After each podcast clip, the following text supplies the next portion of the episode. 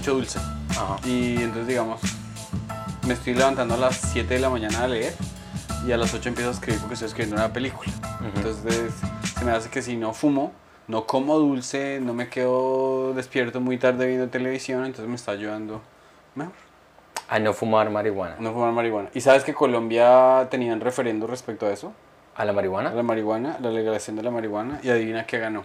¿Aprobación o no aprobación? Aprobación. No, baila. ¿Todavía tenemos el, el mito de marihuaneros? Creo que el presidente estaba tratando de pasar cuatro reformas y se las tumbaron toditas. En serio. Mucha oposición, mucha oposición. Bueno, me parece muy interesante que tú vayas... de- Pero es una... no- o sea, no es que No, te el hayas semana retirado... en Montreal nos vamos a ver. Pues es lo que yo digo. No te me deprimas. Porque como es que me dices dejé la marihuana antes de No. tenemos un road trip a Montreal, donde el plan de nosotros es chimbita, después de los sets y todo, nos pegamos un ploncito y vemos en South Park o I, I Think You Should Leave. Me vi I Think You Should Leave, En español. ¿Cómo será en español? Deberíamos verlo en español. deberíamos verlo en español. Alguien nos respondió en el último live que el show simplemente se llama Te deberías ir o algo así. Te debería decir, perfecto. Pero bueno, ese plancito, ese plancito chimba que tenemos nosotros, eh, no es lo mismo solo. ¿Cómo así? Porque yo, ese fin de semana que pasó, yo estuve solo. Sí. Y tuve el viernes tuve un, un- un show privado y después me vine un show privado americano en Connecticut Ajá. una casa weón. Uf, y la esposa cumplía 50 años pero parecía de 20 weón. una cosa absurda y, un, y el pues, esposo un italiano así el caso los detalles importantes trasero pero después de ese show eh, dije yo voy a ir a la casa y no me he visto I think, I Think You Should Leave, me lo voy a ver.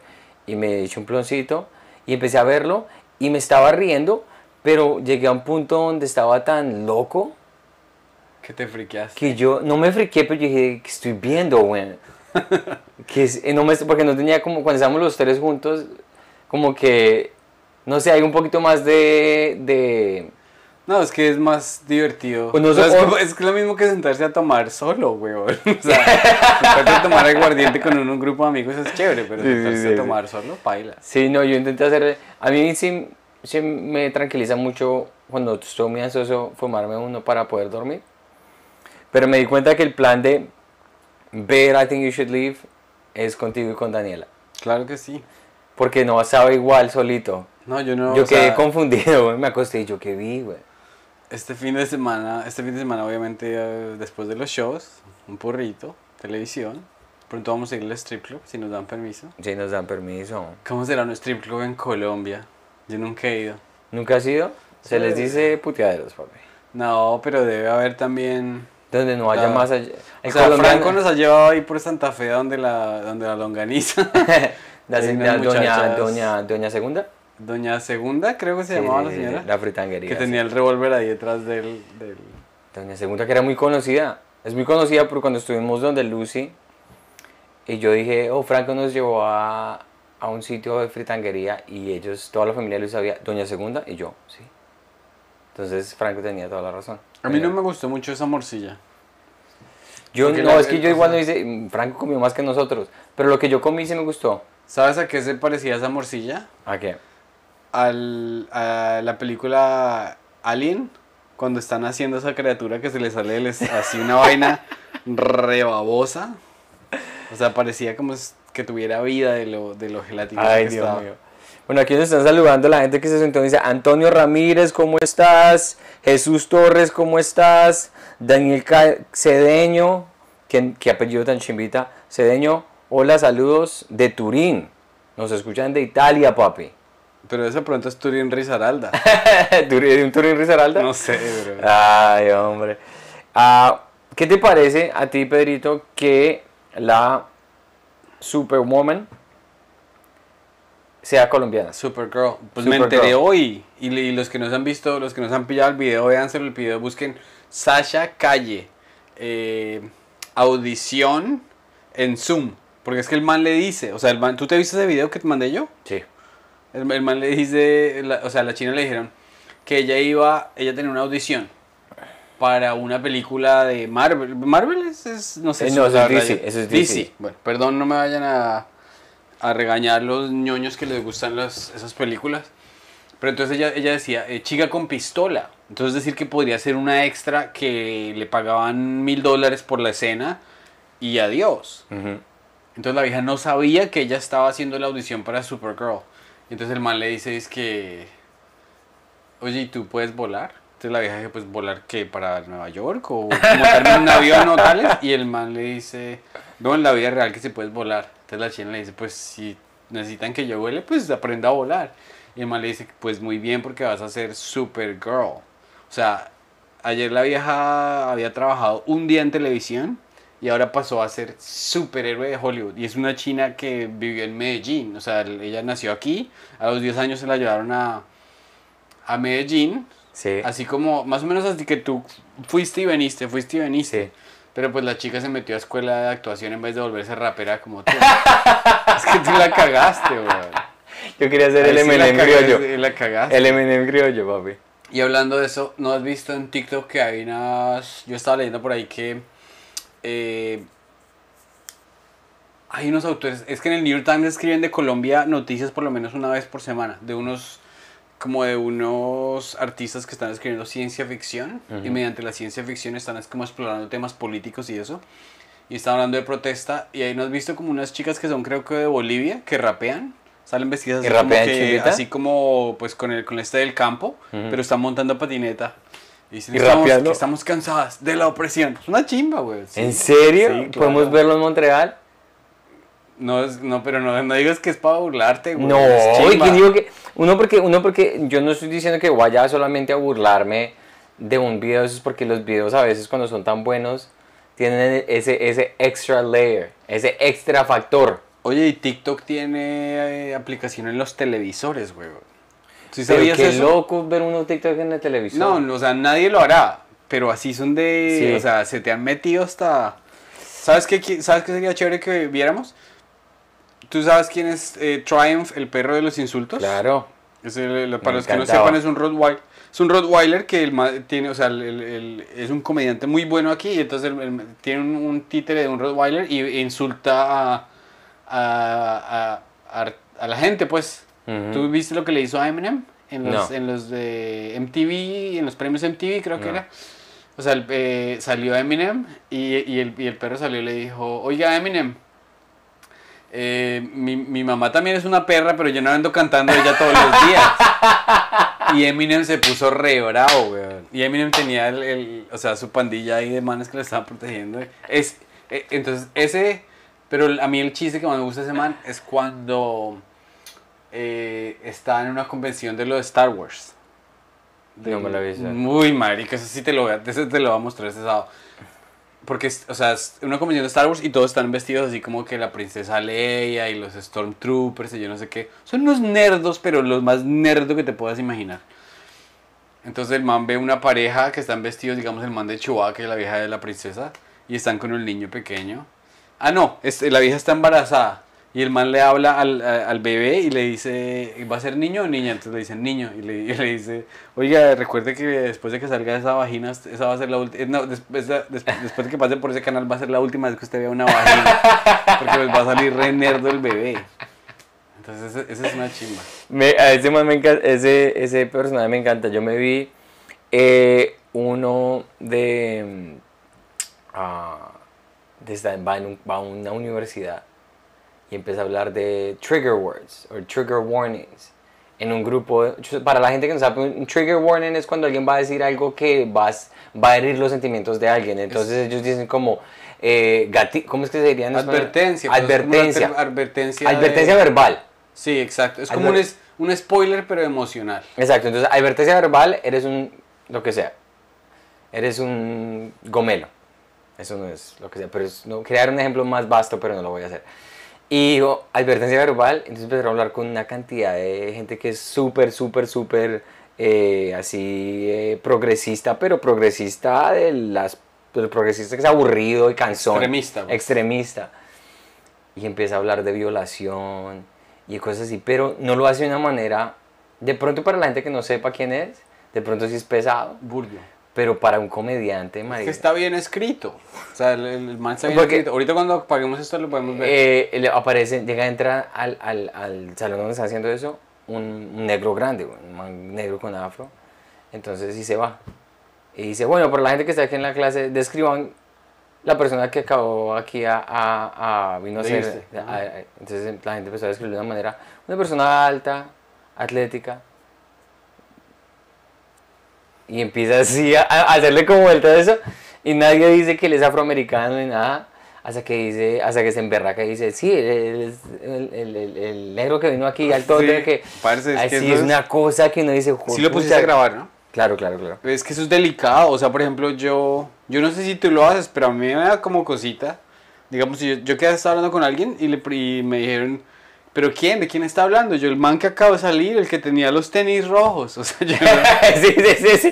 Es más, Russell Peters tiene, una, tiene un chiste al respecto, uno de los primeros chistes más chimbas de Russell Peters, que era que man decía que los, ah, los gringos, los, los blanquitos, los, las minorías los habían puesto muy tenebrosos de que ellos describieran a cualquier persona. Que llegaba, fue al nightclub y estaba con los amigos y dice, hey, did my friend, you know, Riley, vino aquí a visitarme? Mi amigo Riley vino a visitarme, no, no sé. Sí, un man, dice, no, no tengo ni idea. O sea, pero es como no pueden describir la etnicidad porque se pero, sienten... tú, pero tú sí lo haces así. O sea, por ejemplo, si viniera una, eh, estás en un club de comedia y entra una chica que tiene así el pelo cortico y está así toda manga, weón. Y tú no te sabes el nombre y entonces dice que, oye, está, está quién por aquí. Tales y tú... O sea, tú, eres, tú le dices como que eh, la persona de pelo corto con camiseta de bolsillo o tú dices la lesbiana, pues. Una muy buena pregunta. Si yo estoy en grupo de comediantes donde no me siento restringido en cuanto a mi expresión, yo puedo decir lo que primero se me venga a la cabeza. No tiene que ser la lesbiana, no tiene que ser nada de eso. Pero sí me siento con menos prejuicios a decir algo al respecto. Si estoy con los amigos de mi esposa, Ah, pero es que los amigos de tu esposa yo los vi, son de los que abrazan árboles, pues. Sí, o sea, Canadá. o sea, son muy woke. Entonces yo digo, estoy con ellos y digo, no, pues la persona de, de género neutro, neutral, que no sé cómo se identifica, estuvo acá. ¿Tú sabes quién es este man Ryan Long? Sí. El man, pues a mí la comedia del man, nada que ver. Pero hoy vi que el man estaba haciendo en Times Square. Vi en TikTok, muy chistoso, güey. El man, o sea, porque es que uno dice, para, para uno irse a la calle y empezar a preguntarle a la gente cosas, como que... eh. Pero pues si uno hace preguntas así provocativas, Sí, sí, sí, sí. es muy chistoso. El man, el man se fue a Times Square y buscaba chicas así como jóvenes, pues, de, que van a la Universidad de Nueva York, que son así súper liberales. Y el man dice, los ratings de los deportes femeninos son muy bajos. Eh, ¿Usted cree que sería una buena idea para que aumenten los ratings que pelaran las tetas cuando hacen deporte? y estas chicas se vuelven locas, güey. O sea, diciéndole, Ese es, es, maldito sexista, yo no sé qué. Eh, es que el man es muy, muy violento ¿Es con eso. Mira, la historia, yo conocí a Ryan Long ya cuando él vino acá, se mudó aquí a, a los Estados Unidos. Ah, es de Canadá. Él es de Canadá, es de Toronto. Y el primer show que hizo el Ryan en Nueva York fue mi show. Bueno, de los primeros que hizo. Yo lo tuve en mi podcast, en inglés. Y el man cuando llegó estaba buscando eso. Y estaba muy al... Era, no tenía nada de lo que tiene ahorita desarrollado. Y en ese podcast, para la gente que escuche el podcast en inglés, cuando él empezó a hablar de todo lo que hizo ahorita, todo lo hizo realidad. Esas son las de las historias más violentas. Igual ¿El man es exitoso ahorita? muy exitoso. El man es un headliner como decir Andrew Schultz Ah, en ese wow. momento. Eh, el man, la comedia, él ya igual tenía una carrera en Canadá, en Toronto. Pero el man era conocido por tener esa como ese de me importa un culo tus sentimientos y voy a joderte, voy a joderte. Mm, ya, ya, Así ya. sea de la izquierda o de la derecha. Y también él con su, eh, con su amigo Dan, Daniel, Dan Polochewski, Ujú. que los manes se metían en muchos problemas políticos allá. Ah, en Canadá. Muchos, muchos. Porque en Canadá el- la libertad de expresión no es como la libertad de expresión acá. No, yo sé, yo sé. Eso es un mierdero totalmente diferente. Pregunta para ti. ¿Tú serías capaz de... O sea, por ejemplo, tú haces cuando estás haciendo stand-up, haces preguntas un poco provocativas. Sí, sí, sí. O hacen unas declaraciones así como que eh, los puertorriqueños no son No son latinos. no son latinos. O sea, cosas así como que, que, que yo no sería capaz de decir porque me Porque daría- para, para hacer los para sacar puya, es lo Sí, mismo que estaba haciendo Ryan. Sí. ¿Tú serías capaz, te interesaría o serías capaz de hacer, salir a preguntarle a alguien algo así tan provocativo? No en ese formato. Ryan, ¿O te parece como creepy? No es en ese formato. La- yo me atrevo a hacerlo en el escenario porque me siento protegido porque es una presentación. Entonces cuando yo ese chiste que saqué los puertorriqueños digo, en realidad es muy estúpido porque los puertorriqueños son latinos y son han sido los han jodido los Estados Unidos como que los adquirieron, pero ellos no los reconocen aquí como americanos tampoco. Entonces ellos sí son latinos, pero el chiste de ese que es provocativo es porque yo cuando me estuve aquí muy pequeñito, yo nunca pude entender por qué putas, cuando la gente, los inmigrantes hablaban de papeles, los puertorriqueños nunca se hablaban de papeles, nunca se preocupaban por los papeles. No, mira, tigre, porque tú sabes, ellos tenían los papeles listos porque nosotros... Ellos no dicen tigre primero. Bueno, no, tigre, como, como, o sea, como, como digan ellos. Tigres son los dominicanos. Eh, sí, se los confundo los dos. Entonces el chiste está, el chiste está en que yo nunca entendí por qué los puertorriqueños nunca se preocupaban por un green card. Siento que esa era la narrativa de todos los grupos latinos que vivían en Queens o que vivían en Nueva York.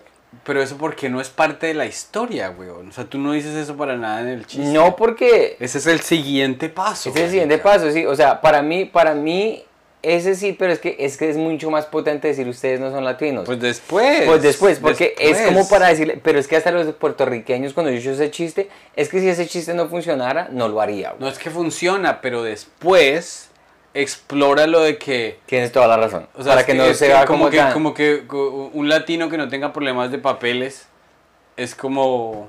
Que Es como, ¿sí me entiendes? Sí. O sea, por ejemplo, yo tengo un chiste que ahorita sí. Es que como un blanquito que tenga Sí. problemas de crédito. Que mi esposa. No, no, que mi esposa. Que mi esposa. Dice que ella es bisexual, pero que, que no le gusta comer cuca.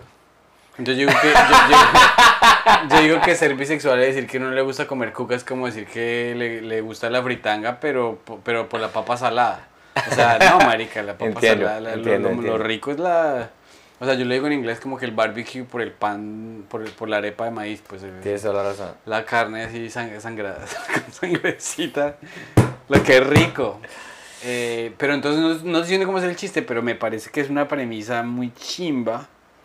El que queda cortada. Y es que tú eres niño. O sea, el, la comedia esencia- en esencial, en esencia, es como que no entiendo tales. No ¿Sí entiendo. sí. Entonces, si tú le traes la inocencia de cuando eras niño, Sí. vas a poder irte a la barrabasada más extrema Claro, claro, claro. No, y de ahí nace, de, de hecho, de ahí nace eh, esa premisa de. Porque yo estoy tratando de incluir cuando tenemos una audiencia hispana, tratar de ponernos a todos en el mismo bote. De hecho, los dos grupos de latinos que no hacen parte del mismo bote por papeles son los puertorriqueños y los cubanos. Porque los cubanos cuando ya llegan aquí y coronan, no se los pueden devolver. Pero eso ya no existe. Pues los devuelven ahora. Antes, Eso- en, eso ya en- lo quitaron. en ese entonces no los devolvían, cuando yo estaba acá. Y yo me acuerdo que ese era como el mito más. Los cubanos, los puertorriqueños, ellos están tranquilos acá cuando coronan. Un colombiano llega acá y papi, paela. Un peruano, un mexicano, lo que sea. Entonces, ahí nace ese, el pensamiento, está ahí, y decirlo en el escenario es muchísimo más fácil que yo irme a un puerto, eh, preguntarle eso a una persona que es de verdad puertorriqueña en la calle si me gana un puño, güey. Me, me levantan. Sí, no sé por qué, o sea, viendo a ese man se me ocurrió que de pronto se- el formato, no tiene que ser una pregunta provocativa ni ofensiva, pero de pronto a ti te funcionaría el... el- el- ¿Tú crees? Porque tú eres mucho de, de aquí para allá, de aquí para allá. Sí, sí, Entonces, sí. por ejemplo, eso que te da risa del, del, del submarino que se hundió. ¿Pero esa gente ya está muerta? Todavía les quedan, creo que en ese momento tienen, eh, en ese momento tienen, No, creo que les quedan como 50 horas, ¿no? les De- queda un día, 50 les, queda- les- pues. les quedan 24 horas esta mañana cuando yo Pero chequeé. ¿cómo es posible que se pierdan? O sea, yo entiendo que el mar es muy grande y todo, pero pues los mares no Oh. había... sea, aquí me dicen que yo me río muy duro y feo. Ush. Pero pues que pues dígale que se desconecte. O sea, no, sí. Qué pena, qué pena, señora eh, o el señor Zumbrici. Es Ah. incómodo a veces. Uy, aquí vinieron, aquí vinieron una vez a... Qué pena, esa es mi manera de ser, si no te molesta. De verdad, te, te agradezco con todo el corazón que te sintonices, pero es que es mi manera de ser. Entonces, si no te gusta, te puedes largar. De todo, con todo respeto, de verdad, con todo respeto te puedes ir para las tres mierdas, pero no es tu programa. eh, ¿qué te iba a decir? Em, entonces, no entiendo cómo se pueda perder. No entiendo cómo se pueda perder eso. Hasta mañana por la mañana dijeron aquí que tenían oxígeno. Ah, juepucha. Pero ¿cómo se pierde algo? O sea, si hay una ruta fija. Porque es que mi- lo que pasa es que de la manera cuando yo miré el, el- el- el- lo que hicieron ahí, como lo estaban describiendo, la profundidad ahorita donde está el Titanic, o sea, no llega en cosas normales, o sea, un submarino así como relajadito, normal, no te llega. Entonces, hay, que- y la gente en ese momento no hay ningún como el, el billete como para meterle para que alguien, ya igual eso ya, ya se- ya sa- se sabe que es un barco que se hundió, ya se recogió lo que se tuvo No, que el recoger. billete sí está, porque... No, no, sí, el- pero digamos que si tienen que buscar inversionistas independientes que quieran decir, yo, yo quiero ir a mirar ya ese mierdero, quiero ir a mirar las, las ruinas del Titanic. Pero para llegar a tan bajo, tienen que tener un artículo muy específico, un submarino muy específico. Y cuando empezaron a evaluar en la cosa que se montaron estos, ¿Un tiesto? Marije, es una cosa que, que empieza, empiezan a mirar, aquí está el baño, aquí está, es como un apartamento, un aparta estudio en Manhattan. y marica, lo que me dio más risa es cuando el man saca el, el control de Xbox, así con esto se maneja. Y yo sin necesitar absolutamente nada más de argumentos, eso, eh, ellos no salen de allá un man que tenga como conductor de su submarino un control de Xbox, papi. Y qué, y qué raro, o sea, es que la gente ya pues... O sea, son hobbies de hobbies. A mí no me interesaría ir a ver unas ruinas de un barco que se hundió. ¿Para qué? Totalmente. O sea, y, y- que, que, con- que convenció a, a un millonario y a su hijo que se fueran con ellos en el submarino. Imagínate esa historia. Y una persona que tiene plata, o sea, en eso decidiste gastar la plata montándote en una cápsula controlada por un control de Xbox con un mal que está clínicamente loco a irse a mirar allá si podía encontrar a Jack, el de la película. No, papi. O sea, es que es el más, el más absurdo del mundo. Es que estupidez. La gente gastó un, un cuarto, pues, a quarter of a million dollars. Un cuarto de un millón de dólares. ¿Se dice así? 250 mil 250 mil dólares. Habiendo gente que necesita esa plata, güey. Ah, ¿eso valió el viajecito? Solo ¿250 el viaje. dólares? Solo el viaje. Ush. Hablando de, de cosas estúpidas que hace la gente, te voy a contar un chiste fracasadísimo. Que, o sea, me pareció chistoso porque que leí que en Uganda un man convenció a mil personas de que se fueran a un bosque a aguantar hambre. Porque si aguantaban hambre hasta que se murieran, un pastor evangélico, podían conocer a Jesús. Entonces mi chiste era pues que si pues que no es tan difícil en Uganda, o sea, si, si ahí y convence a alguien en Buenos Aires de que deje de comer asado, weón, y que allá cocinan re rico, pues el man debe ser muy bueno para convencer, pero en Uganda, que le dije, pues de una comida al mes comer cero, pues mejor, me, me, me muero a ver si voy a conocer a Jesús. Parce, silencio, pero de esos, o sea, la comedia es de risas, Sí. eso me dio reversa. No, no de acuerdo al perro que me dijo que no me riera, pero sí. No te riste ni tú. No, me pareció muy violento. No, no, es porque. Es- antes que sí es como, como, como, De Mm. pronto que aquí la gente, no- de pronto no está, no estoy traduciendo bien mis pensamientos. Igual, No. igual la gente siempre, la gente nunca se va a reír de la pobreza extrema o algo así. o Es que sí. que- sí, no sé, no sé. Es que el chiste, eso es como un chiste de. A veces, si tú escuchas un chiste, los chistes de Jesselneck, por ejemplo, Ya. que son. uf. O sea, tienes que ser muy fan del man Mm, para decir, uy, sí, o sea, me voy a reír de esto. A mí me parece que los chistes agrios a veces pegan y cuando pegan, pegan muy... Porque un chiste así, por ejemplo, así que es divide, divide al público. Mike Ward, que es el man que se metió en problemas en Canadá, tenía, ya tenía muchos chistes que se metido en problemas por esos chistes. Pero juntaba un chiste que es, no parecido al tuyo, pero era algo así por el ejemplo de que él decía que él quería contribuir a salvar a los niños que están en pobreza en África. Y entonces que una vez estaba pues en la casa solo, eh, creo que después el chiste dice que había tomado un poquito, se metió a la página de internet del UNICEF, empezó a mirar, empezó a ver niños que se le estaban, pues no tenían una piernita, no tenían un bracito, y dice, no, pues yo voy a pagar por eso que me den un niño completo. El man dijo eso. que un niño completo. Y listo, cuando encuentres al niño que tú quieres, le pones add to cart. Uy, comprar. Comprar, ponlo en el carrito. Ese chiste mataba, mataba o, o, yo vi ese pues. chiste que yo decía, uff, cuando dices, ¿dónde me escondo? Yo creo que para poder echar esos chistes, porque por ejemplo yo eché esto y yo y, y, y, ¿sabes qué? ¿Sabes qué pasa? Que la matemática no está bien, weón.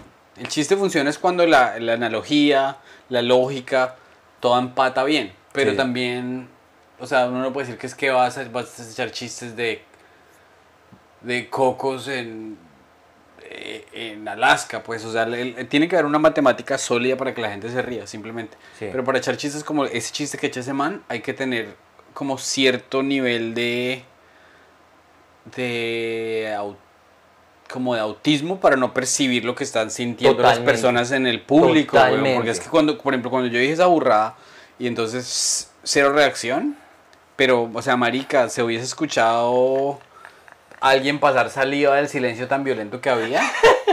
Entonces a eso a uno, a uno se le hace un vacío aquí en el estómago horrible. Y yo digo, pues ahí ya me curé porque no vuelvo a decir eso. Y hablando, hablando ¿Cuántas veces has echado ese chiste? Una y nunca la volveré a echar. Pero a ver, a ver si se lo puedo echar. porque es que, que leí que Asperger's, ya no le van a decir Asperger's. Porque el, eh, o sea, la enfermedad la nombraron con, sobre el man que la catalogó que se llama el doctor Asperger's.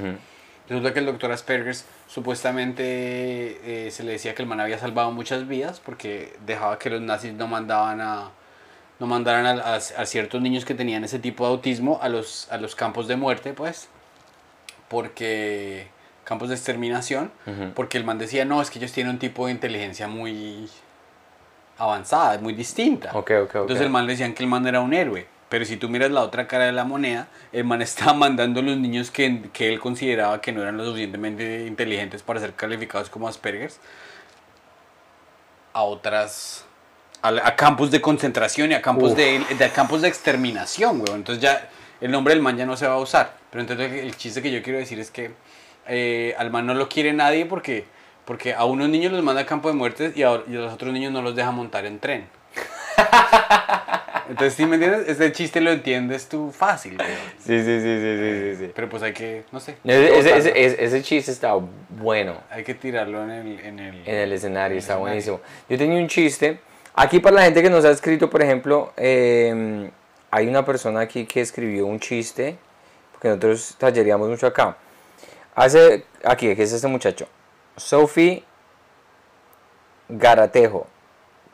Hace como dos meses les conté mi primer chiste, no, no les gustó. Ahí va el segundo. Feedback, please.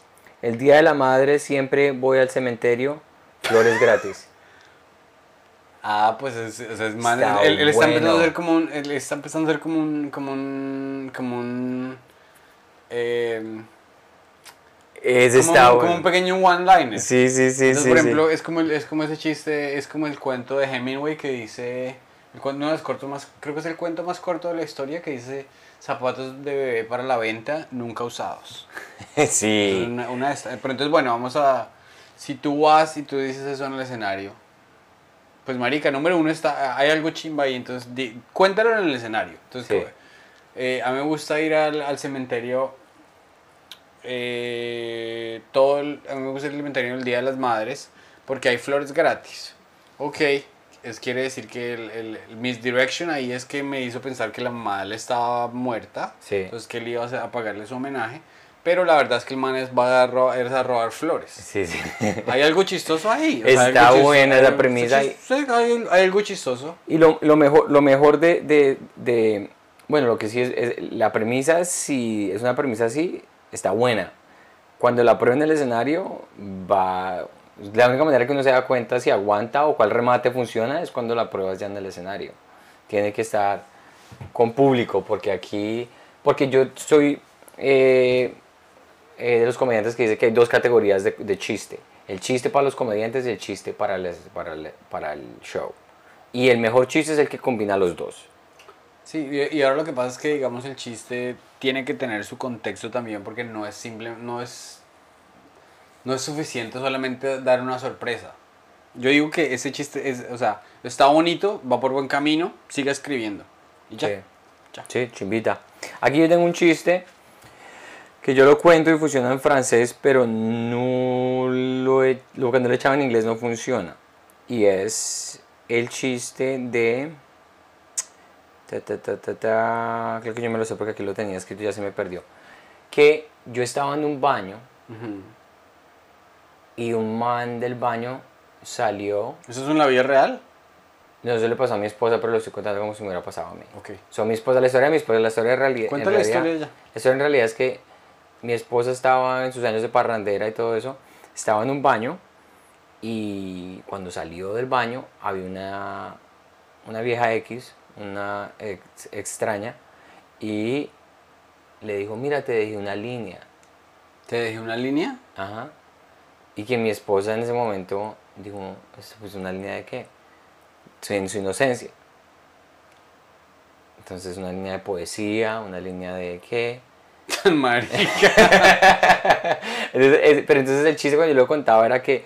Ahí ya, o sea, eh, eso ya es un chiste. Ese es un chiste. pero ese Tú sabes chiste- que yo no me río nunca, güey. Sí, sí, sí. No te lo sí. estoy haciendo aquí de, de cortesía. Sí, sí, tú no eres como, como yo que se ríe de una manera degenerada. Ah, Oye, te sacaron la piedra, Eh, ¿no? y- y me te, sacar- te sacaron la piedra Ah, porque te sacaron la piedra porque yo nunca te veo, pero lo dijiste con un veneno y con una rabia, güey. es que si me lo encuentro en la calle nos damos. No, mentiras. Aquí Bueno, escribió ol- algo más. Ignora. Ah, ok.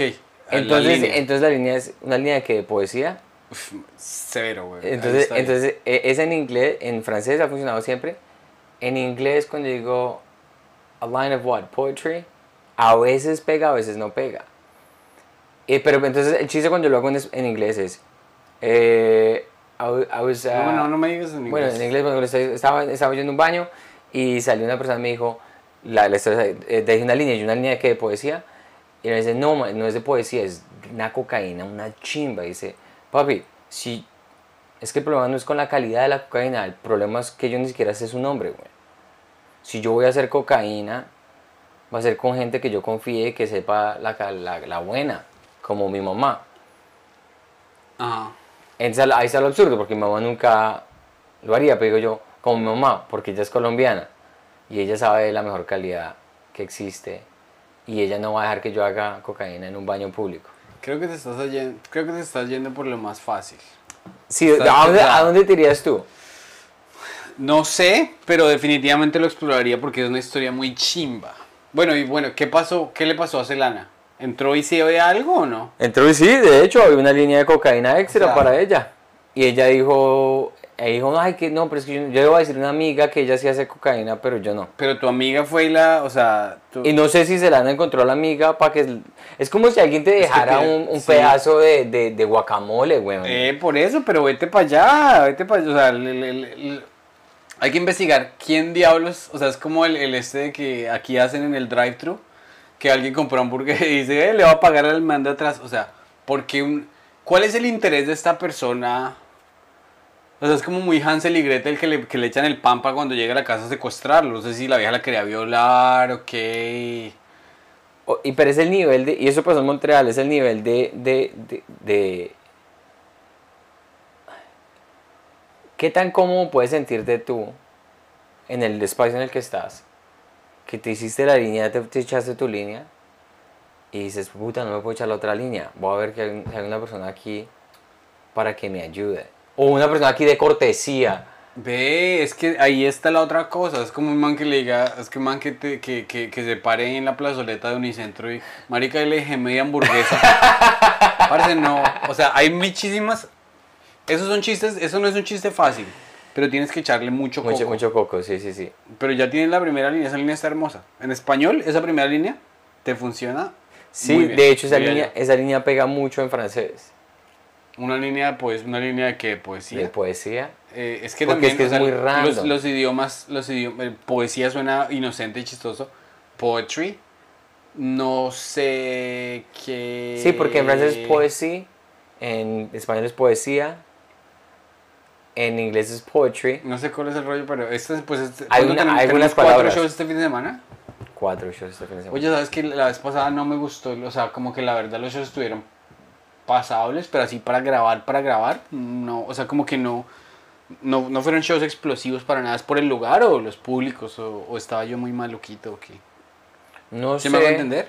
Te haces entender, no, no, sí, de, de pronto, de pronto el lugar a veces, así este teto, depende, porque yo he sacado sets muy buenos ahí. Sí, ah, ok, ok. Es que necesito grabar para el- mandarle al social No, no, social no, sí, sí, ahí, ahí está. Es que digamos de pronto, primera vez en Montreal estábamos concentrados en otras cosas Sí. y yo también no me sentí bien ese fin de semana, no por, era porque yo estaba lesionado, yo estaba recién, esa, esa fue la semana que me pasó lo de la rodilla. Yo estaba, estaba contigo, estaba en el escenario, estaba haciendo todo, pero yo estaba haciendo de tripas corazón. Pero en el strip club te alentaste rapidito. Es que ¿quién no se alienta con, con- quién no se alienta con ese talento?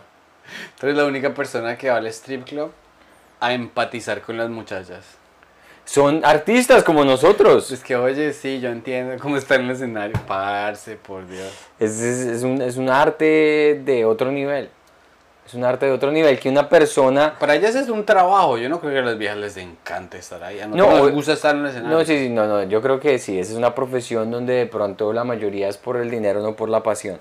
Ah, pero, digamos que cuando tú ves a las, a las novias o a las esposas de uno, dice, yo quiero tomar clases de, de pole dancing, Claro. ¿cierto? Porque las ponen firma, las ponen en forma y, y es, es chimbita hacer esas clases. Uno dice, pero ¿cuál es el endgame acá? No, porque es que, es, o, sea, es- a las, o sea, a las mujeres sí les gusta bailar y expresarse mediante el baile y sentirse sensuales. Pero ya cuando se vuelve el trabajo y hay unos camioneros todos grasosos Sí, sí, sí. tratando de mandarle mano. Y entre esos grasosos me incluyo yo. ¿no? Píllate esta cosa que leí, marica. La, la inflación en Argentina está a 110%. 110. ¿Tú no tenías ni idea porque tú no lidias con esos tipos de monedas? Yo la verdad el peso argentino hace mucho tiempo no lo veo, pero es que sí, o sea, cien- 120% entiendo, sí. El todo es que, eh, o sea, Argentina ya ha tenido crisis económicas muy violentas antes, ¿no? Entonces la gente como que ya sabe que, o sea, la gente ya, los pánicos y eso ya no existen. Saben que el dinero se está devaluando y se, está, y se va a devaluar todavía más. Entonces, ¿sabes qué está haciendo la gente? Salir, parce, y gozarla. Claro, Me pareció, pues, rarísimo, porque uno siempre cuando vienen los, mal- los días, los tiempos difíciles, uno es ahorre y ahorre y ahorre y ellos están haciendo todo lo contrario. Los Y gauchos el- están haciendo- El artículo que leí eh, estaba celebrando mucho la, la escena gastronómica allá en Buenos Aires. Uy, porque es que en, en Argentina, en Buenos Aires es la mejor, el mejor churrasco. El mejor asado, creo que es mejor de las, mejores carnes. ¿Qué opinas de Messi? Que ahorita va para Miami. Pues me parece bien. Yo creo que Miami es un mucho mejor destino que por allá de Arabia Saudita. O sea, Arabia Saudita es un lugar muy raro para, para irse a vivir. Pero le iban a pagar más plata en Arabia Saudita. Según entiendo el man, entre todas las opciones de acciones y todas las vueltas, va a terminar mejor. ¿Ah, sí? O sea, hay más plata. Es que hay ciertos hay, hay, o sea, hay, hay momentos en el que uno dice, pero ya para qué más plata. sí, sí, sí. Una persona como Messi tiene más plata de la que se puede gastar En esta vida. en esta y tres más. Sí, sí, sí, sí.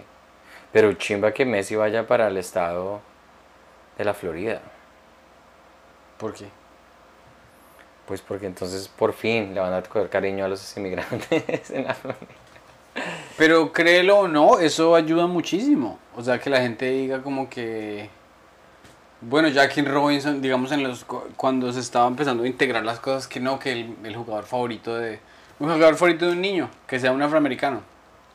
Sí, Jordan, o sea, todas esas personas que son figuras públicas rompen barreras contra el, el- el- la discriminación. Pero totalmente, totalmente.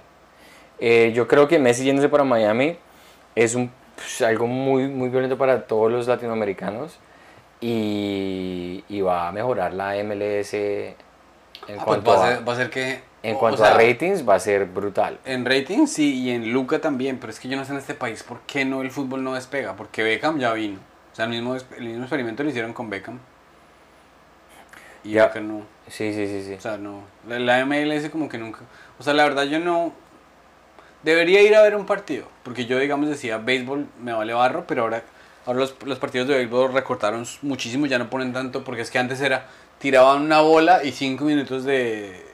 Y ahora ya lo tienen... Lo tiene más cortadito. No, tienes que ir a un partido. Yo iba mucho a los partidos de eh, el de New York eh, Football Club. ¿Sí? Sí, ¿Con porque quién? Natalia, que nos ayudó mucho, Natalia Sáenz, eh, ella tenía tiquetes, season tickets, y yo los compraba, me los dejaba baratos. Y yo fui mucho con, sí, con, creo que con Celana. o ¿Qué con- tal son buenos? los partidos? a los partidos chimbitas. ¿En serio?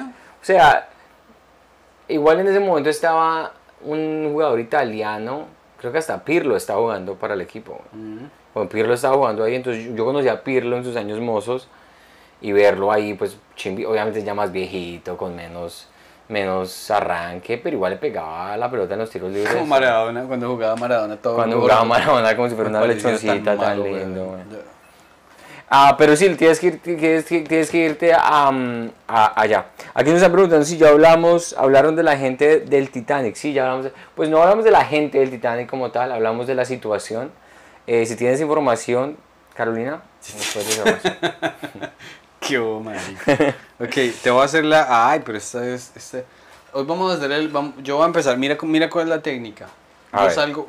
Aquí tenemos esta cosa que está llena de preguntas. Estas son preguntas infinitas. Entonces, vamos a. Cada, cada episodio sacamos una pregunta aleatoria, la respondemos. Listo. Y después la echas allá en, ese, en esa. ¿En la basura? ¿Cómo se dice? ¿Cómo es que dice? Bucket. Canasto. En la canasta. canasto. En la canasta. ¿No? Canasto también se puede decir. Ok, la pregunta es, se me hace difícil decir que no a. Uy, qué pregunta tan buena. A todo.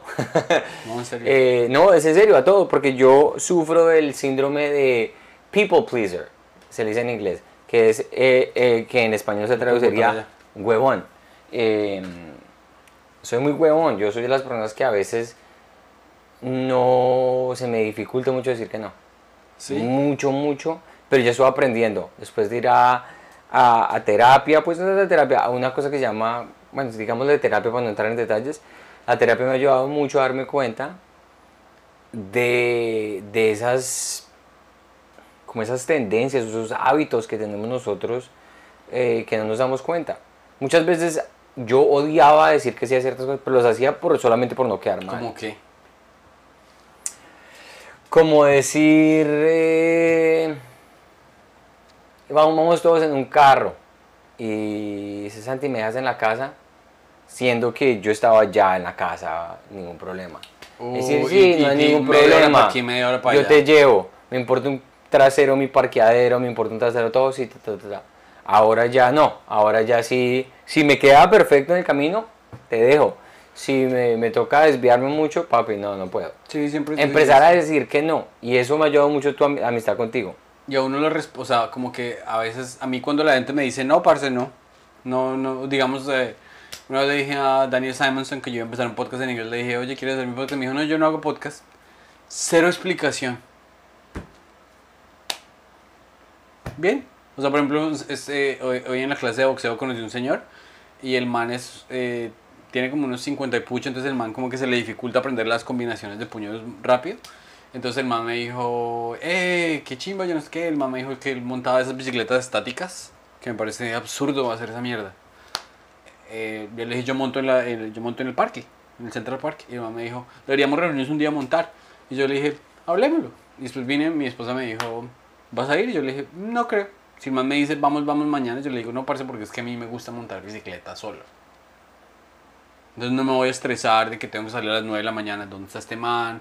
Ahora tengo que charlar por una hora, no, porque o sea, lo que a uno le... Las, las relaciones, todo es más legítimo cuando uno habla y dice, ¿cuánta mierda no te has comido tú en tu matrimonio, por ejemplo? Por no querer pelear. Sí, sí, ya al principio mucha, mucha. Pero, pero sí, ya ahorita ya aprender a decir que no es muy importante y a- eh, solamente apre- aprender cómo establecer las cosas. Si algo te hace sentir mal de verdad y si tú estás haciendo cosas que al final después te sientes como algo con... O sea, no, dilo lo que estás sintiendo. No te pongas con, con Sí, o sea, a veces es mejor pasar de grosero. Mi mamá tiene un dicho que dice, es mejor ponerse colorado, es mejor ponerse rojo un día, un ratico, es mejor ponerse un rojo un ratico que póngale algo obsceno ahí toda la vida. No, dilo, dilo, dilo. Pero es que no me acuerdo, es mejor estar rojo un, un ratico que estar Emputado puteado toda la vida. Emputado toda la vida. Emputado toda la vida, algo así es. ¿Y tu mamá sí es así o no? Mi mamá sí, mi mamá. Frentera de una, dice. Frentera, mi mamá es mucho más parecida a ti. En ese sentido. Ah, Qué bien. Sí. ¿Y tú? Pregunta para ti. La misma pregunta. Para mí sí son cosas que me, que me tientan, o sea, digamos... Si hay un porrito volando, paila. O sea, o si alguien me dice, ve, compremos helado. O decirle que no a las cosas que me tientan. Claro. Ahora, por ejemplo, si una vieja del gimnasio me diera, salgamos tales. Yo le diría, tengo esposa. Pero me, o sea, pero decirle, si, me dicho si una vieja se me, se me empelotara y me dijera, cómame, le diría que no, pero sería muy difícil decirle que no. De hecho, yo vi que lo di- tú sí, Ah, sí. eh, que lo has hablado mucho en ese podcast, sí eres capaz de decir que no. Si soy capaz de decirle que no a las cosas, pues es que a lo bien uno tiene que aprender a, a, a- a evaluar cuánto se va a arrepentir de las maricadas que hace, ¿no? Sí, totalmente. Aquí Carolina nos dice que ella es fan y que los sigue, nos sigue desde Atlanta. Ojalá vengan algún día. Sus podcasts son clases de comedia, Danlina. Muchas Ah, gracias. ¿Cuál es la pregunta que nos hicieron en, en Instagram? Ah, voy a mirarla. Nico Barragán, llegó tarde. No te preocupes, Nico, no te perdiste de nada. Oh. No te perdiste de nada, Nico. Déjame, yo miro aquí en Instagram. Aquí el que me insultó a mí dijo que me gusta mucho la madurez de Pedro y la comedia de Pedro. Bueno, pues siga Pedro, pero... Aquí que nos quieren mitad y mitad. Es que tú somos como, somos, como Batman y Robin. No, eso está muy bien. La comedia mía no es para todo el mundo. De hecho, es ex- exclusivamente no es para este man. Eh, Um, bueno, voy a sacar otra pregunta mientras tú encuentras esa monda. Eh, Que hay muchas preguntas de sexo y yo quiero hablar de cosas serias y filosóficas. ¿Dónde está? No, eso está muy serio. Nos hicieron la pregunta, a ver, ¿cuál es la pregunta? ¿Cuál es la pregunta? Ah, aquí, aquí, aquí. Que si vamos a estar en el show de Ibrahim en la Antigua, Claro que sí. allá vamos a estar. Esa es una pregunta, pero ahí Una había pregunta muy, muy, muy, muy respondible. Claro que sí. Y ¿Cuál ha sido- Santi, pregúntele a Santi si va a repetir chistes. Usted no puede repetir nada. Yo ya no repito Porque chistes. después llega chanta. Cuando ayer dejaste de repetir chistes, tú siempre te chantas de esos shows porque siempre dicen los mismos chistes, güey. La toca llegar es a votar. De pronto no voy a, a Antigua. votar, a votar Yo- candela. Yo, estoy en una racha tan buena que no voy a ir a Antigua. Eh, ¿Cuál ha sido el reto más difícil para ser quien son? Eh, postdata, los sigo hace mucho, ah, los sigo hace poco. Muy chimba la comedia mafia. Gracias. Gracias. Eh, ¿Cuál ha sido el reto más perro que eh, te ha hecho lo que eres tú en ese momento? Qué buena pregunta. La verdad. No, vuelve a leer porque es que me la. ¿Cuál ha sido el reto más difícil para ser quien son? Para ser quien son. Es que uno nunca. Yo digo que uno nunca deja de descubrirse. Y uno siempre es un, un pseudo farsante. O sea, por ejemplo, yo so- ahorita soy una persona que estoy casado y estoy feliz de estar casado. Pero yo no me lo creía. O sea, yo no me Claro. creía, no, que soy capaz de sostener una relación. Que entonces me inventaba como que no, pero es que eh, ella es el problema. eh, o a veces uno dice, no, pero es que la comedia es muy difícil, o yo no voy a poder ser escritor. Entonces, por ejemplo, Lo más difícil yo creo que son las, esos bloqueos interiores, weón. Esos bloqueos interiores que le dicen a uno que usted no es capaz, que no es capaz, que usted no es capaz. Últimamente he estado meditando mucho y me está ayudando muchísimo. ¿Y cómo meditas? Eh, Equinox, la del gimnasio, tiene unas meditaciones guiadas. Ah, Por ejemplo, ayer estaba escuchando una que decía, bueno, guiaba la respiración hasta que uno está así como medio, medio distraído, o sea, no como medio concentrado en la respiración y después empieza a decir eh, gratitud. Entonces agradece por alguien, entonces yo empiezo a agradecer. Agradezco que mi esposa me trajo frutas esta mañana. Y después eh, imagínate a esa persona eh, como si le estás mandando un rayo de, de- de luz, de gratitud y la persona te lo está devolviendo. Ahora pasa con otra persona. Entonces yo digo, ay Santi, porque Santi es mi amigo que me acompaña tal, tal. Ah, bueno, mi tía, yo no sé quién. Y después de 20 minutos has hecho el ejercicio y tu cerebro está diciendo, estoy súper rodeado de 70 personas que me cuidan muchísimo. Qué lindo. Entonces uno apaga eso y, y entonces apagas eso y ya está. Por el resto del día estás programado no va a ver las inseguridades que tu cerebro siempre va a querer ver, sino como tu vida en realidad en contexto es una buena vida. Entonces yo creo que a mí lo que me- le- lo que es mi lucha diaria es como que em, cultivar esa parte de mí que cree en mí y que cree en el resto de la gente, que no es mi naturaleza Entiendo. y la meditación me ayuda muchísimo. Porque ningún, ningún, ninguna validación exterior, sea plata, sea mil mujeres que se quieran acostar con usted o, o, o haberse presentado en miles de shows donde la gente se ría, nada de eso te va a llenar a menos de que tú estás seguro de que... Claro, si no te quieres a ti mismo, es el cliché más grande, pero es verdad. Claro. Si no estás en paz con... Pero, ¿Y tú? y, pero entonces, cuando, ¿cómo fue la respuesta a esa pregunta? Porque estuvo, lo estuviste muy bien, pero me confundiste mucho. ¿Cómo han llegado a ser quienes son? Pues No, a ver, ven y repito la pregunta. Porque me pareció muy linda la respuesta y me confundí tanto. ¿Cuál ha sido el reto más difícil? El reto más difícil es callar las voces de mierda que uno Qué tiene bien, adentro que le dice que no, que no, que no, que no. Es que llegaste a un punto tan profundo que me confundí, pero muy buena esa respuesta, muy buena respuesta. No eres el primero y me que- encanta estar en la misma categoría de tu tía. No eres, el primer, no eres el primero que dice eso, ¿De qué? que llegué, que llegué muy profundo. Llegué. más profundo que lo que ha llegado. cual- No, mentira. Yo había, había- qué lindo estar en la misma categoría de tu tía. Ya, lo, ya me lo has dicho y no me reí la primera vez. ¿Crees pero es que pensé que no me habías me escuchado. reír? Pensé que no me habías Sí, te escuchado. escuché. Mi esposa hace lo mismo. Dice un chiste marica y lo repite tres veces a ver si me río. Me tercera. encanta saber que estás en la categoría de tu tía. Marica. Ah, yo, déjame, ¿Puedo responder la pregunta o no? ¿O me va a hacer otra pregunta? No, la puedes responder. Mi reto, el que me ha hecho más grande, eh, ¿Qué reto has tenido que superar para ser quien es? Para ser el huevón que eres hoy?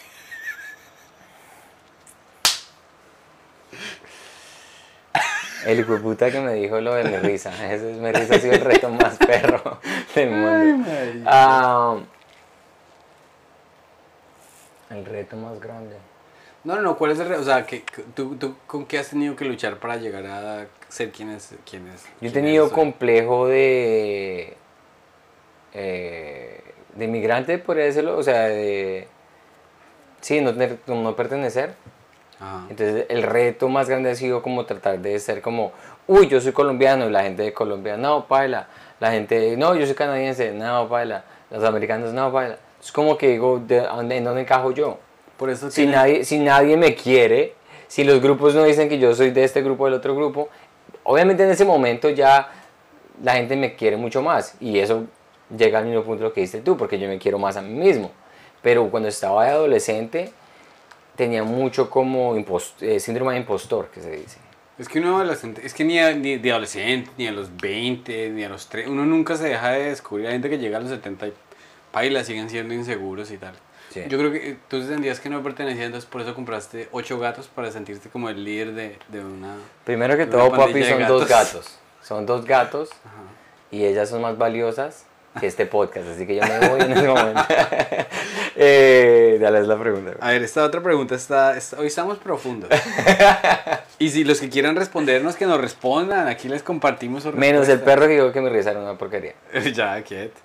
Eh, cuando miro al espejo, lo primero que veo es Uf. Y seamos sinceros, nada de tratar de ser chistoso ni nada. Una mamá coreana soltera. Ay, Dios mío, por favor. Apague esa mierda ya. Apague ya. Sí, ya no puedo escuchar eso. no, eh, Apague He escuchado esa mierda como 70 mil veces. Eh, apáguese. Apáguese, Lo primero que veo cuando me miro al espejo. Sinceramente, sin chiste ni nada.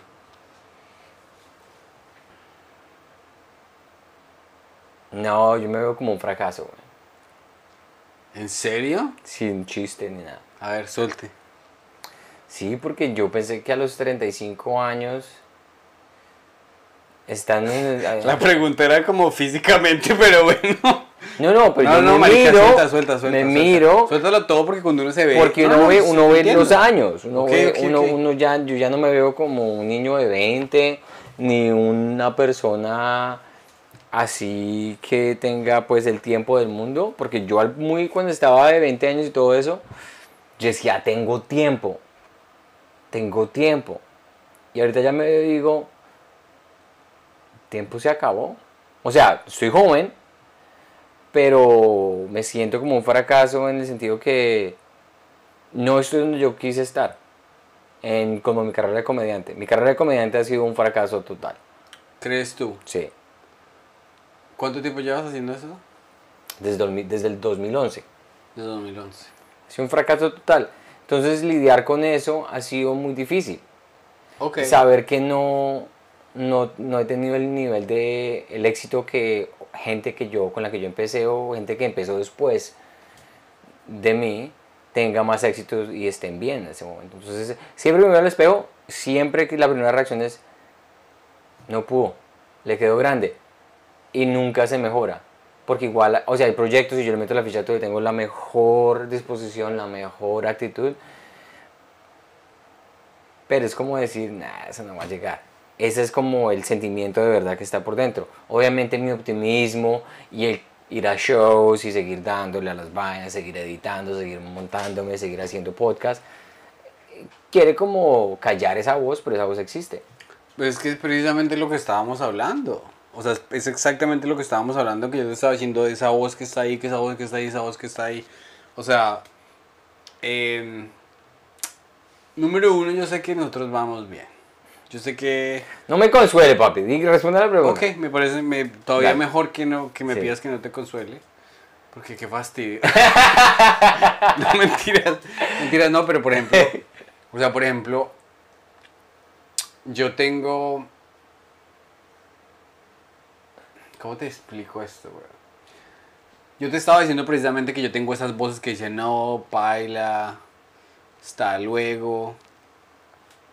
Pero, por ejemplo, a mí me tocó, porque me- como, me recomendó mi manager, eh, vea, marica, como usted nunca pone nada en internet ni nada de eso en inglés, entonces contrate a esta persona y gaste las lucas y empieza a hacerlo. Y le conté a una persona, y esa persona tiene casi un millón de seguidores, pero en español. Mm. Tú y yo sabemos quién es. Sí, pero- sí. Y, me- y, me- y esta persona está de tour en este momento. sí. 30 ciudades. Más de 100 mil dólares en- en ingreso. Y esta persona, desde su hotel anoche me escribe.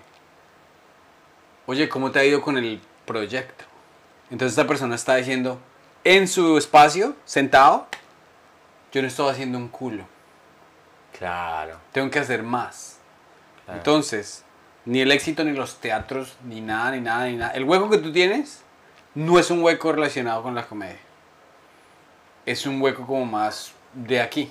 más, más profundo. Y entonces, y, y entonces por ejemplo, yo digo que es, e- esas son de las vainas en las, de las que uno siempre, que nunca en el momento va, va uno a decir, cuando uno tenga 80 va a decir, qué hueva, marica. Qué hueva porque 14 años me arrepentí, me sentí como un culo y tuve miedo y tuve miedo y tuve miedo. O sea, es como me dice mi esposa, yo nunca creí que yo encontrara el amor. Entonces, desde los 18 hasta los 33, una agonía la hijo de puta. Sí. Y el momento en el que llega es el momento en el que uno menos sabe. Pero el que no deja, el que no deja de trabajar y tiene un granito de talento, algo pasa, weón. O sea, por Sí. ejemplo, por ejemplo, te voy a decir dos cosas. Ah, bueno, número uno. ¿Qué hacer el Día del Padre? Entonces mi mamá me dijo, yo le dije, ah, mamá, y saludos a mi nono. Y me dijo, llámelo el domingo. Y yo, ah, todo bien, llamo el domingo. Y resulta que alguien me había contado un chiste. O había yo leído un chiste. Y mi nono le gusta contar chistes, marica. Y entonces yo le dije, mamá, quiero pásame al nono. Pásame al nono. Y entonces el man, es que el man es un fastidio porque no le gusta ponerse el, el, audífono. Entonces hablar en la casa del man es una mierda. Que es, ah, no, no, tal, esa.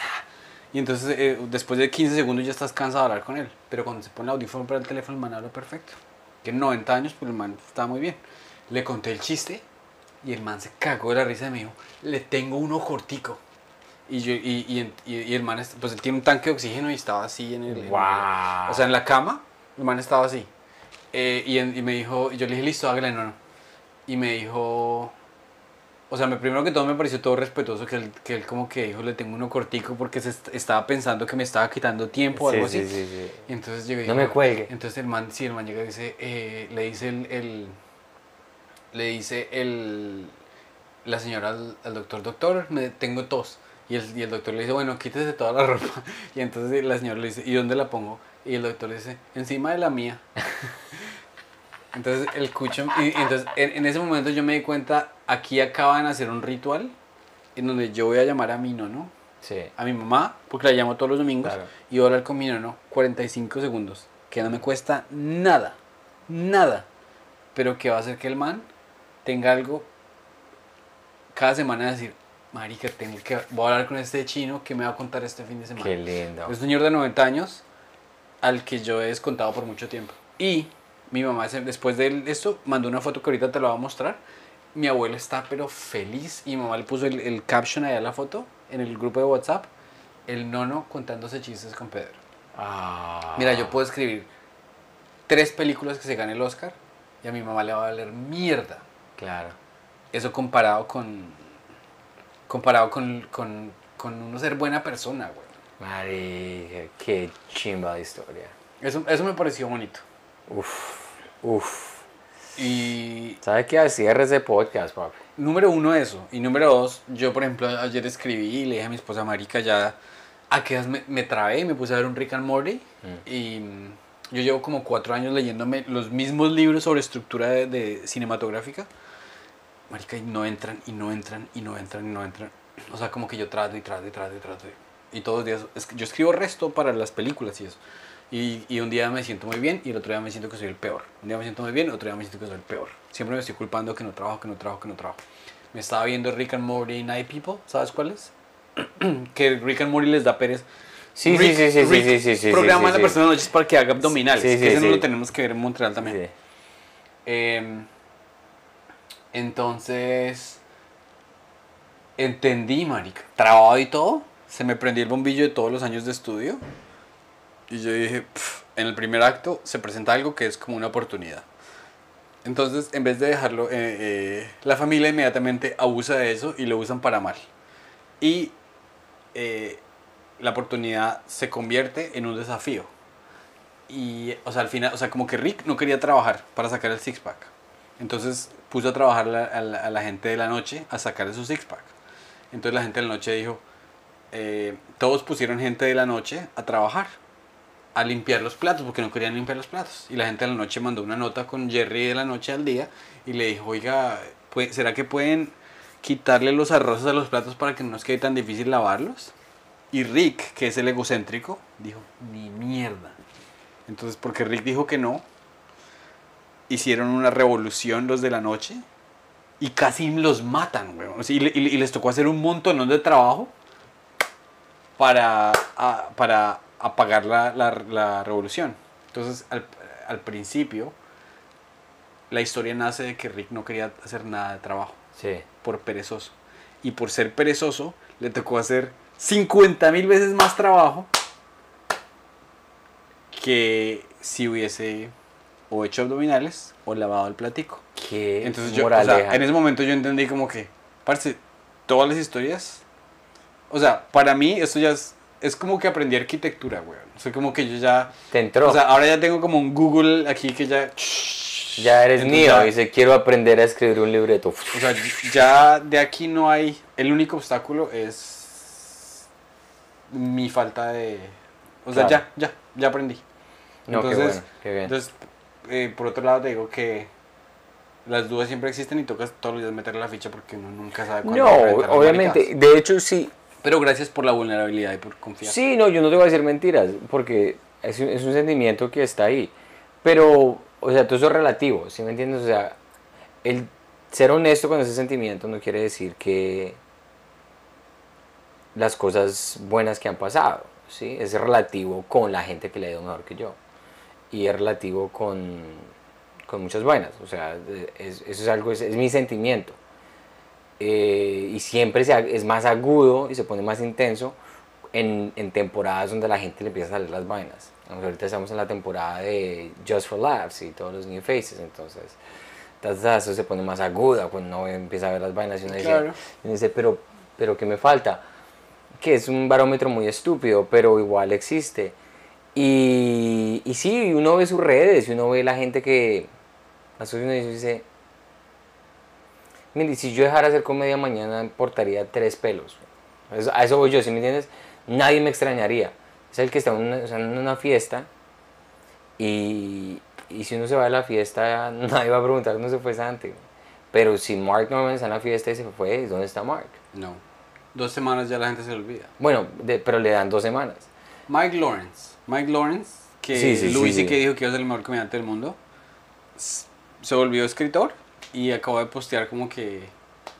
Mike Lawrence tiene como 10.000 seguidores en Instagram. Sí. Es el mejor, es, es top 5 comediantes del mundo y nadie está llorando. Eh, sí, es Tu métrica está re equivocada. Sí, Al final de cuentas, a mí una vez me, me preguntó alguien, eh, el hecho de que cuando se escriba un guion, existe la posibilidad de que ese, yo, ese guion salga al aire en Hollywood, ¿lo ayuda a escribir más? Marica, a mí me gusta escribir por escribir.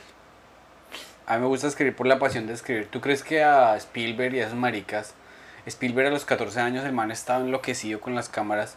¿Será que el man decía, voy a ir a Hollywood? No, el man quería hacer la película Quería hacer la película. el mundo tuvo que llegar a Spielberg porque Spielberg tenía más pasión que nadie más en el mundo. Y lo Es mismo va a ser. muy cierto. Y lo mismo, y lo mismo No, va a pasar. A mí me, me fascina montarme al escenario, me encanta. De, por eso no lo voy a dejar de hacer nunca.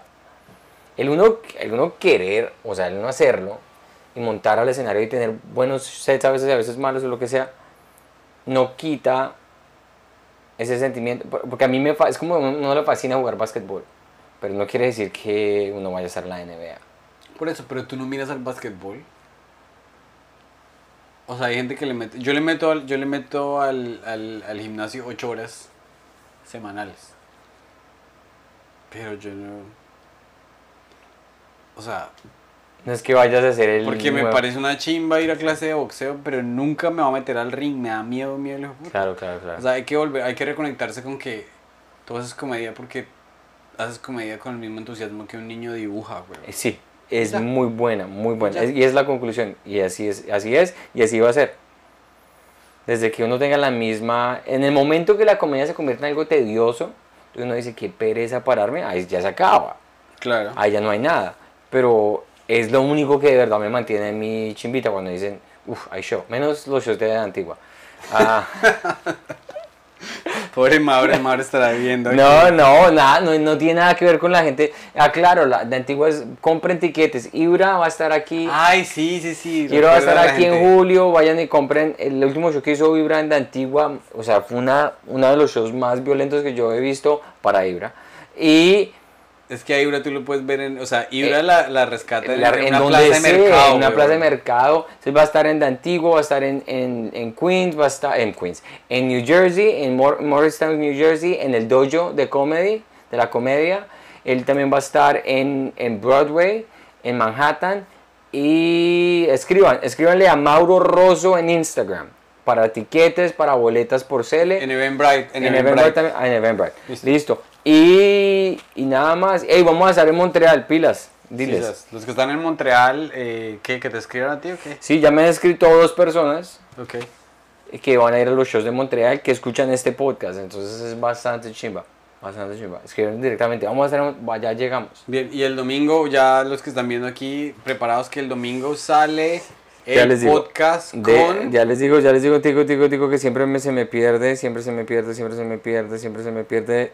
No tienes ningún... eh, vean Primo, cuéntale la cosa de Primo antes de que para que yo... A los que vienen a los Estados Unidos, bueno, Alemania, ya está disponible Freebie. Y los que vayan a ver esta mierda para un año cuando Freebie empiece en Colombia, o los que tengan un VPN ahí bien pirata, véanse Primo que ahí al final sale escrito por Pedro González. Escrito por Pedro González. Ok, te lo tengo, te tengo el dato. ¿Cu- ¿Quién sale este Aquí está la alineación. Este domingo sale Samuel. Ah, el viejo Samu que se man está rompiendo. Rompiendo ese capítulo TikTok. me encantó. El viejo Samuel va a estar este domingo 25. Ese se ríe igual de salvaje a ti. Sí, el que dijo lo de la risa me va a trastornar. Qué pesar, ¿no? Tiene todo, tiene, te lo digo de todo corazón, tienes toda la razón. Si no te gusta, es, es- es- es tu derecho. Es tu derecho como persona. Pero Gracias no te me vuelvas. No, mentiras, no, Gracias que por sintonizarte todos. Listo, te queremos a todos los que sintonizan.